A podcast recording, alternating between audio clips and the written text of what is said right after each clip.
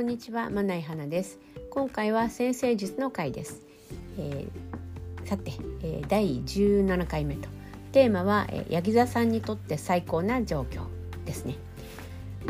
あの何々座さんにとって最高な状況シリーズ第3回目と、まあ、3回連続で先生術の話ですが、まあ、たまにはこれでもいいかなと思いますね。でさてあのヤギ座さんにとって最高な状況っていうのはどういう状況だろうか。でこれには2つま要素があって1つがうんそのやったこと、まあ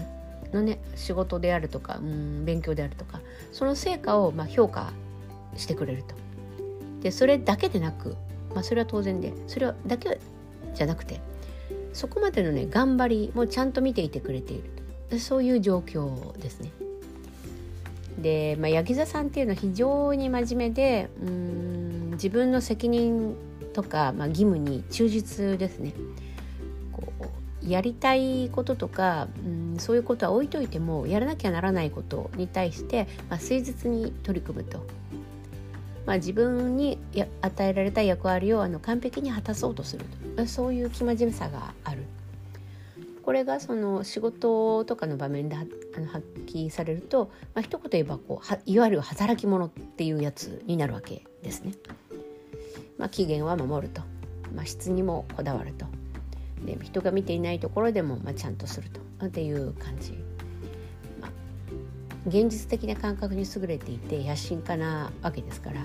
まあ、八木座さんのやる仕事っていうのは、まあ、ちゃんとしてる。成果がちゃんと出ているそういうその成果を出すこと自体にまあ当然こだわるわけですよね。でさらにですねその質にもこだわる、まあ、適当なやっつけ仕事はないでしょと、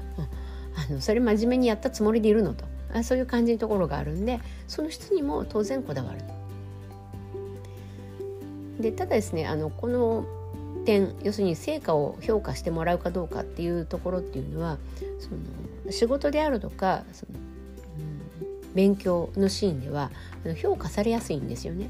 だってその成果を出すっていうこと自体をその目標にしているわけですからそのそこを評価されるのはある意味、まあ、当然のところはあるなんですよね。で当然この評価については、まあ、柳田さんは結構あのいい評価をもらえるわけなんですけどそこだけで終わらないとかね八木さんのなんていうかこう可愛いっていうかねとこなんですよね。あのここはまあ評価してもらえるでしょうそれはそうですよねと。なんだけどそのそこを生み出したねその柳田さんのその人知れない苦労人の見えないところであの頑張ってきた。そういう部分。あの人知れずこう流した涙っていうかね。そういうところをね分かってくれてる。ねぎらってもらえる。ちゃんと見ていてくれていると。でそこも込みのその評価になっていることが言外に理解できる。みたいな。でそういうのがねこうグッときちゃうんですよね。八木津さん。それが分かってもらえてこそなんとかよしもっと頑張るっていうなんていうかねそういう気持ちになれるんですね。